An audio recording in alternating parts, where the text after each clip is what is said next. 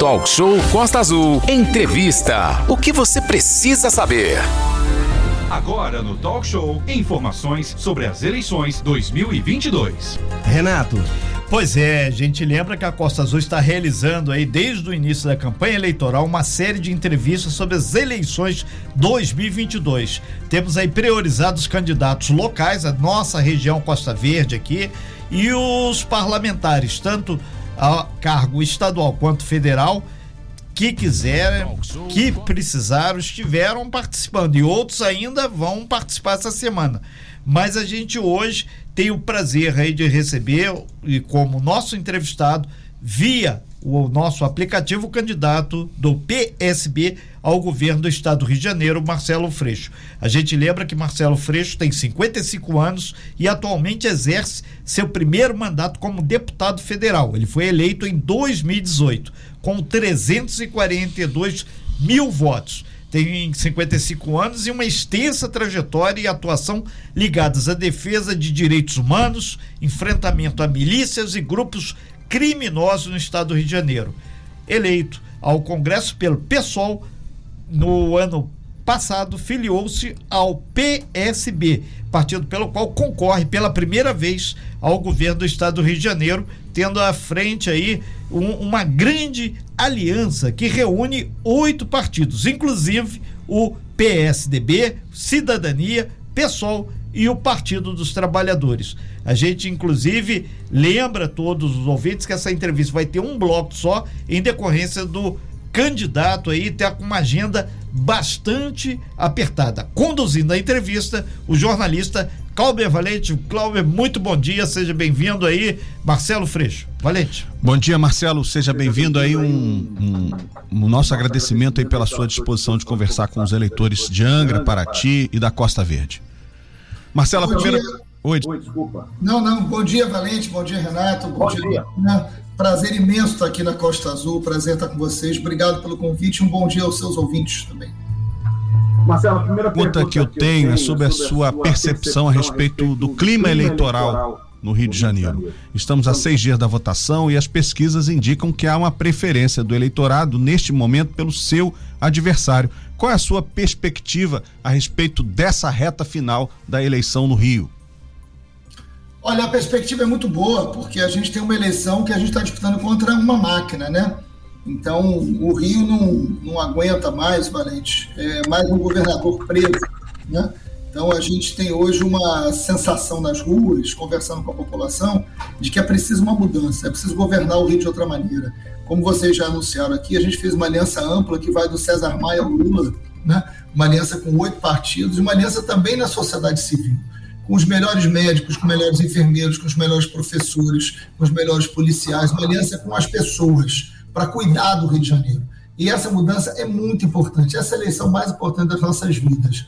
A gente está muito bem colocado, né, em algumas pesquisas ali, uma diferença muito pequena é do atual governador, que tem a máquina, né, que tem uma, um volume de recursos muito impressionantes em função da venda da SEDAI, né, e dos escândalos que a gente está vendo aí de fantasmas do CEPERJ pagando cabo eleitoral, mas mesmo com essa desigualdade, a gente está ali muito perto e a gente sabe que no segundo turno, a gente caminha para disputar um segundo turno no Rio de Janeiro, e nesse segundo turno, a chance da gente virar isso, promover uma grande mudança que o Rio precisa, é muito grande. É, Marcelo, as pesquisas indicam que o senhor tem um percentual de intenção de votos na região metropolitana e na capital maior do que no interior do estado. Né? A sua campanha tem dificuldades no interior.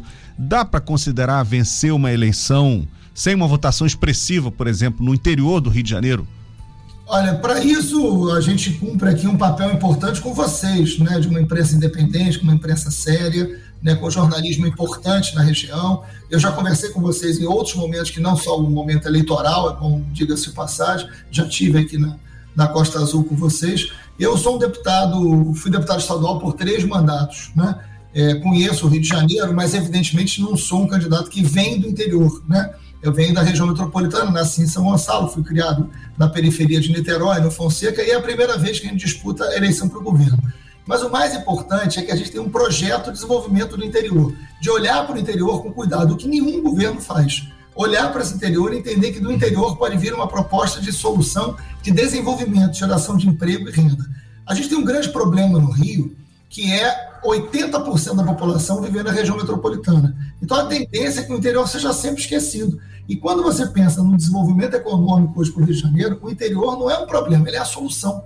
Seja uma solução na agricultura, pensando na região, por exemplo, serrana, pensando né, em outras regiões é, do Rio de Janeiro, seja na questão da, da, do replantio de Mata Atlântica, que é um grande projeto para colocar o Rio de Janeiro no século XXI, e seja fundamentalmente através do turismo. A gente está falando aqui para uma região de vocês, que é uma região muito forte do turismo, e hoje você não tem um planejamento estrutural do turismo. O que, que acontece? O secretário de Angra dos Reis de Turismo, ele quer tirar o turista de Paraty, né? e o outro quer tirar o turista de Búzios, quer tirar o turista de Arraial do Cabo, quer tirar o... Então, na verdade, cada secretário de turismo olha para o seu município, o que é compreensível. O que, que falta? Falta um governo do Estado que olhe para o turismo e faça um planejamento anual, uma agenda anual de turismo, gerando emprego, capacitação, treinamento, formação e uma agenda anual de um turismo de negócios, de um turismo ecológico, de um turismo esportivo. Você tem uma possibilidade na área do turismo enorme, principalmente para essa região. Perfeito. Renato. É, é, candidato nós estamos recebendo uma série aqui de, de, muitas informações e perguntas sobre a questão da construção naval, indústria naval no estado do Rio de Janeiro. É, a gente vai sistematizar isso aqui de uma forma contundente. Tem cerca de seis anos que tem essa crise muito grande aí que envolve a indústria da construção naval e, e dentro da proposta, do planejamento que o senhor tem aí, o que, que pode ser feito pela construção naval, sabendo que aqui em Angra dos Reis tem um estaleiro que é um dos maiores, se não maior da América Latina? Obrigado pela pergunta, Renato. Isso é um ponto muito sensível, está no programa da gente e eu já gravei programa de televisão visitando um estaleiro aqui na região do Barreto, né? que também entre Niterói e São Gonçalo, você tem um conjunto muito grande de estaleiros aqui também importantes. Né? Eu visitei Angra dos Reis recentemente, é, o estaleiro de Angra já chegou a ter 15 mil pessoas empregadas, hoje tem uma, enfim, eu não tenho um número preciso, mas imagino que seja menos de 2 mil pessoas hoje empregadas, então você teve uma, uma onda de desemprego muito grande por conta de equívocos e erros do governo federal e também do governo estadual. Eu conversei com o presidente Lula, inclusive conversei ontem com o presidente Lula. É muito importante recuperar a indústria naval. Nós vamos fazer isso. E foi com Lula que a gente teve uma alta taxa de emprego nessa indústria e nesse setor. O Rio de Janeiro, Renato, produz 80% do petróleo brasileiro. A gente só está refinando 11%. É muito pouco. Os estaleiros hoje só estão fazendo reparos a gente tem que voltar a fazer as construções de navios e de plataformas, que foi o que gerou uma grande massa de empregos. A gente tem como governo do Estado se aliado ao governo federal para capacitar a mão de obra. A indústria naval é um ponto central na recuperação dos empregos do Estado inteiro. E Angra é decisivo. Candidato, é, um tema que é sempre polêmico e está muito associado ao senhor é segurança pública. O senhor tem dito aí que está construindo um plano com apoio de policiais militares, policiais civis e outras autoridades associadas ao tema segurança pública. Mesmo assim, existe uma certa desconfiança de que o senhor possa vir a ser um governador, em caso de sucesso eleitoral, mais leniente com a questão da segurança. Como é esse plano que o senhor pretende colocar ou pretende poder esperar para chegar, inclusive aqui no interior, que muito se fala de ações lá no, na capital, lá no Grande Rio, mas aqui no interior a coisa fica um pouco lenta demais. Vamos lá, muito obrigado pela pergunta, Renato. Eu vou primeiro te dizer o seguinte: você conhece um pouco da minha história. Na minha história como parlamentar, você me viu sendo leniente com crime ou sendo o deputado que mais enfrentou o crime na Assembleia Legislativa? Quem foi que fez a CPI das milícias e botou na cadeia todos os líderes de milícia sendo um deputado? Fui eu. Eu presidi a CPI das milícias e botei 240 bandidos na cadeia sendo deputado. Nenhum governador fez isso. Eu fiz como deputado. Eu fiz a CPI do tráfico de armas e munições. Enfrentei o tráfico naquilo que é mais importante para o Estado: de onde vêm as armas e de onde vêm as drogas. Eu, como deputado, nunca fui leniente com crime. Por uma razão. Por uma razão. Eu tive um irmão assassinado por bandidos. Irmão de pai e mãe. Que, aliás, se chamava Renato também. Morreu com 34 anos, deixou duas filhas pequenas. Eu sei o que é uma família destroçada pela violência. Eu jamais seria leniente com crime, leniente com bandidos, até pelo que eu passei na minha vida, Renato. Então, eu, como deputado, fiz o enfrentamento ao crime. Agora, além disso, é muito importante dizer o seguinte: a situação hoje de quem está à frente do governo está boa na segurança pública? Vocês estão satisfeitos? Por exemplo, Angra dos Reis, o estupro aumentou 25% em relação ao ano passado. Estelionato aumentou 98%. Desaparecidos aumentou 154%. Roubo de residência aumentou 200%. Só em Angra. Tá bom? Tá legal essa situação de segurança pública em Angra? Vocês estão satisfeitos? Ou é preciso mudança? Ou é preciso entrar alguém que coordene essa polícia, que traga as melhores pessoas, que invista na capacidade técnica da polícia, na integração da ação policial. Chega de enxugar gelo na segurança pública. Vamos fazer com que a polícia cumpra a lei, mas seja uma polícia treinada. Segurança pública, Renato, tem dois braços. Um braço é a polícia, técnica treinada que respeita o morador e o trabalhador de bem, mas que bota bandido na cadeia. Outro braço é investimento social investimento social em Mangaratiba, em Angra, em Paraty, nas regiões mais pobres. Não adianta o Estado entrar só com a polícia, matar e morrer e ir embora no dia seguinte está tudo igual. Isso enxuga gelo. Qual é o investimento Perfeito. social que a gente faz para disputar essa criança para não deixar o jovem entrar no tráfico? Investimento com esporte, com é. capacitação dessas mães, com biblioteca, com escola de tempo integral. Isso também diminui a violência. É, nós, estamos, nós estamos ao vivo aqui, aqui com o Marcelo, Marcelo Freixo candidato ao governo do estado do Rio de Janeiro. Lembrando que essa é a série Eleições 2022. Nós estamos ao vivo também no nosso canal no YouTube. Entra lá, Rádio Costa Azul no YouTube. Valente. É, deputado, a educação, a sua campanha a governador tem batido fortemente nesse tema. Obviamente, o senhor é o professor, é ligado ao, ao assunto da educação. O senhor acha que esse assunto empolga a população na hora de decidir o voto? Olha, o Valente, deixa eu te falar, o meu compromisso com a educação é um compromisso de vida, né? Eu não falo da educação por causa de uma eleição. Eu falo da educação como professor, como educador e como filho de educadores. Eu acredito na educação. O meu governo será o governo da educação. E quem é mãe, quem é pai, entende perfeitamente o que eu estou dizendo. Quem é mãe e quem é pai entende o valor que tem a educação. Sabe que é o investimento mais importante que hoje tem no Rio de Janeiro. Eu sou, meu pai foi inspetor de colégio público. Eu venho de uma família muito humilde. Eu cresci na vida com trabalho e com honestidade, que é como o povo do Rio de Janeiro vive. E é assim que a gente tem que governar o Rio, com trabalho e com honestidade. Meu pai vendeu laranja com oito anos de idade e virou inspetor de colégio.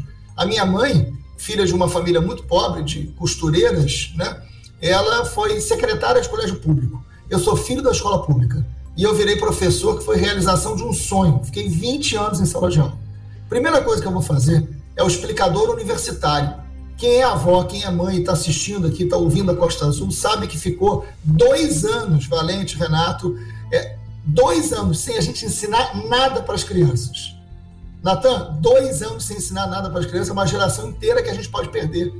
Então, eu vou contratar o explicador universitário. O que, que é isso? É um jovem que está se formando em pedagogia, está se formando em história, está se formando em letras, está se formando em matemática. Eu vou pagar esse explicador para ele estar tá em sala de aula, junto com os professores, no horário a mais, fazendo reforço. O pai e a mãe que perdeu o emprego na pandemia, ele não tem condição de pagar o explicador. Quem tem que pagar o explicador sou eu, que sou governador, para recuperar esses dois anos que a gente ficou sem ensinar nada. A gente tem muito jovem hoje fora da escola.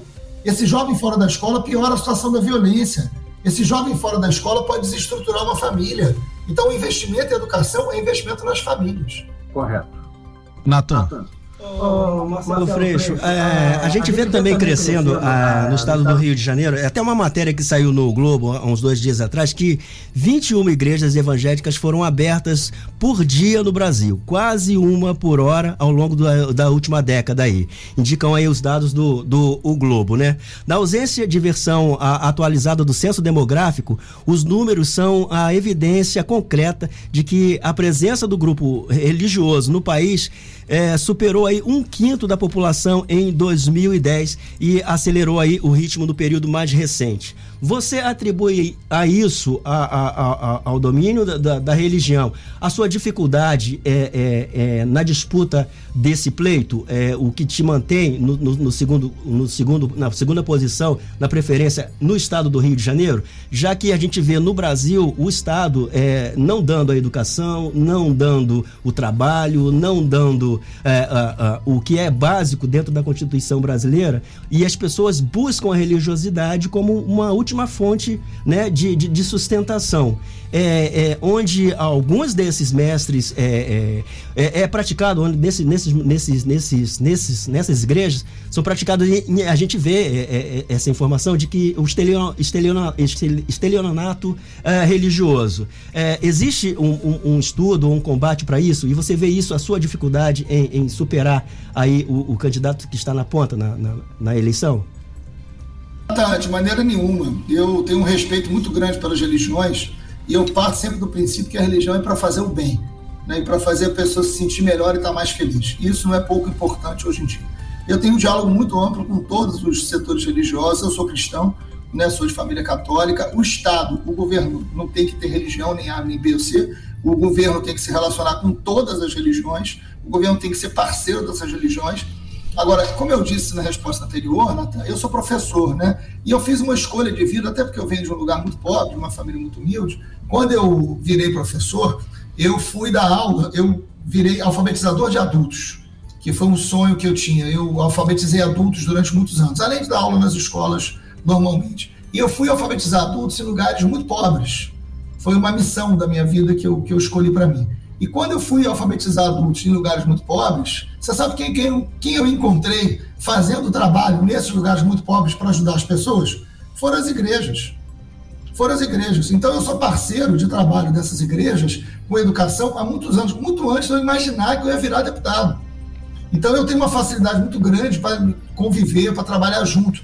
Quando eu estou propondo o bairro Prosperidade, que é um investimento social nas áreas pobres para disputar cada menino e cada menina para não deixar esse jovem entrar no crime, esse bairro Prosperidade eu quero fazer junto com as igrejas. A igreja já tem um trabalho muito importante com as mulheres, com as crianças.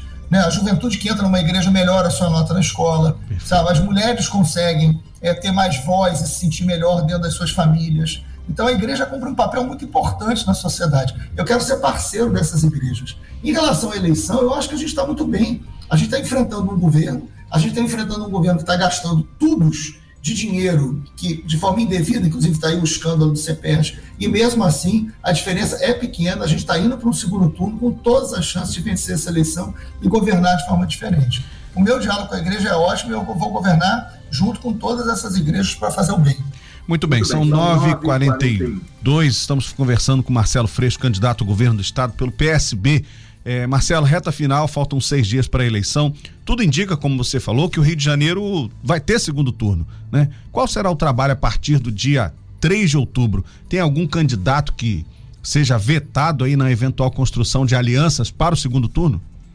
Olha, Valente, eu tenho um respeito muito grande por todos os candidatos. Eu acho que eleição só se vence é, depois que a urna é aberta e os votos são contados, né?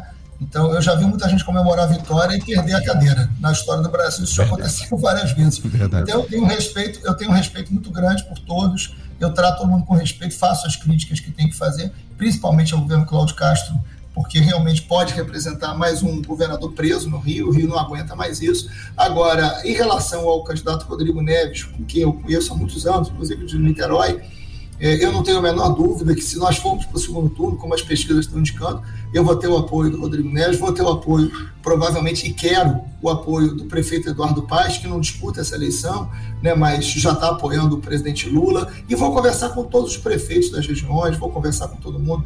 Tem um elemento importante, Valente, é que se o Lula vencer no primeiro turno, o que há uma possibilidade real disso acontecer, né, muda bastante o cenário eleitoral em cada estado. Essa era minha, minha próxima, é, essa, essa era a minha, minha próxima pergunta.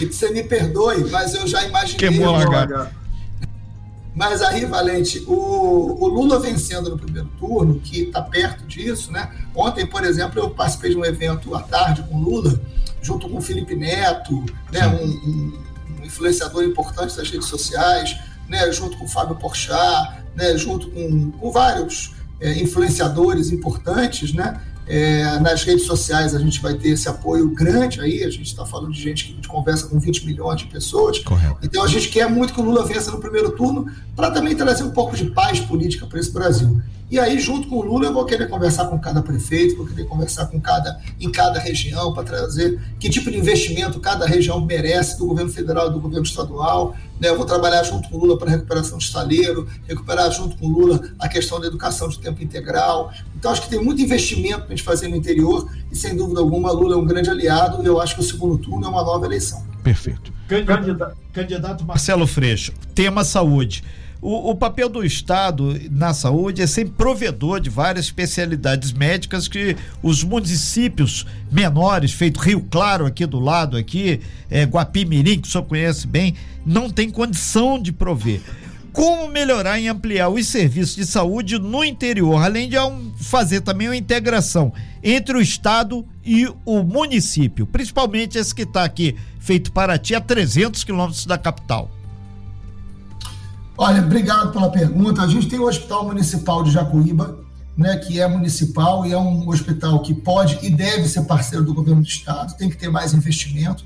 Por exemplo, a questão da quimioterapia é um tratamento muito permanente. Você não pode imaginar que um morador de Paraty, é, de Angra, tenha que sair da região, atravessar toda a Avenida Brasil para conseguir fazer um tratamento de quimioterapia. Para dar um exemplo, né? Então você precisa fazer, é, não necessariamente construir um novo hospital, mas você já tem o Jacuíba, onde você pode ter o governo do estado parceiro ampliando o atendimento e fazendo juntos com a prefeitura, atendendo melhor toda a região diante da necessidade. Em relação à saúde, tem um ponto, Renato, que eu acho que é muito importante. Tem que parar de roubar. Desculpa a franqueza, mas tem que parar de roubar. Né? Tem que parar com os esquemas. Nós tivemos cinco governadores presos a população de Angra, Mangaratiba, Paraty não aguenta mais governador preso. E sempre que um governador vai preso, ele leva junto o secretário de saúde. Todos levaram junto o secretário de saúde. Não dá. Então tem que blindar a Secretaria de Saúde, tirar do tomar lá da cada alergia, tirar dos grandes esquemas de corrupção a saúde, colocar gente séria. Por exemplo, quem coordena o meu programa de saúde é o ex-ministro Temporão, que é uma pessoa séria, que fez um baita trabalho junto ao governo Lula na área da saúde. Né? A professora Lígia Bahia, a Margarete Dalcomo, que é da Fiocruz, que todo mundo conhece, fica assistindo a Margarete falando de forma muito coerente. Então vamos pegar as melhores pessoas e botar à frente da saúde para tratar, para cuidar do morador, para cuidar né, da população da Costa Verde de uma maneira mais é, é honesta, mais humana. Isso a gente tem recurso para fazer, é só blindar. É, por exemplo, é, cabe ao governador chamar os prefeitos e falar: vem cá, qual prefeitura que está com dificuldade para fazer o atendimento familiar, o médico da família, aquele que vai na porta das pessoas? Porque a gente tem gente morrendo hoje porque não trata diabetes, a gente tem gente morrendo hoje porque não trata hipertensão, que são coisas que, se você tiver o atendimento básico, aquele mais perto da população, você reduz a necessidade, inclusive, de ida do hospital, Renato. Então, cabe ao governador, mesmo sendo responsabilidade do prefeito, ajudar o prefeito nesse atendimento primário da saúde. E, além de tudo, investir para que a população possa ter mais perto dela um atendimento hospitalar mais adequado. Nós, Nós estamos, estamos, ao, vivo, vivo aqui no Talk Show quadro na série especial Eleições 2022 com o candidato ao governo do estado, Marcelo Freixo. Valente, já caminhando aí da participação, a gente lembra que nós estamos ao vivo também no nosso canal no YouTube. Essa matéria vai estar disponível lá no nosso site costazul.fm e também como podcast. Valente. É, Marcelo, estamos chegando ao final aqui, são 9h48. Eu queria dar um minuto aí para você fazer as suas considerações finais. Antes de tudo, agradecer a sua disponibilidade. Sei que a agenda é corrida nessa reta final, mas os ouvintes da Costa Azul, Angra, Paraty, Mangaratiba, Rio Claro, ficam agradecidos. Itaguaí também, que estão aqui. Itaguaí. Ligados. Ficam agradecidos aí pela sua participação. Um minuto aí para suas considerações finais, por favor. Não, muito obrigado. Eu que agradeço demais a vocês, Renato, Valente, Natan. Obrigado, fiquem com Deus. Obrigado a quem nos assistiu aqui. Eu peço voto de confiança para que a gente possa colocar o Rio de Janeiro de pé e com uma frase que é fundamental, que foi fundamental na minha vida e agora é decisivo no Rio de Janeiro. Vale a pena ser honesto. Vale a pena ser honesto. E é isso que a gente tem que pensar na hora de votar. Essa é a eleição mais importante das nossas vidas. O Rio não aguenta mais ser governado por uma máfia eu peço o seu voto no 40 para governador. Obrigado, gente. Fiquem com Deus. Parabéns pelo trabalho extraordinário de vocês. Ok, então. A gente agradece. Lembrando que nós estamos em tratativas também com os outros candidatos que estão melhor ranqueados na, nas pesquisas, inclusive com a assessoria do próprio governador do estado. E nós, através do Eleições 2022, estamos incansáveis aí atendendo a todos. Amanhã a gente continua com a nossa série Eleições 2022, atendendo aqui aos candidatos locais. E Valente, só lembrar que daqui a pouquinho quem perdeu aí a matéria ao vivo aqui no Talk Show tá lá no nosso site costas1.fm, né? É isso aí, com certeza a Rádio Costa Azul vai dando a sua contribuição ao debate político, ao debate público do Brasil e do estado do Rio de Janeiro. Lembrando que as eleições serão no próximo domingo, dia 2. Sem fake news. Talk show. Você ouve? Você sabe.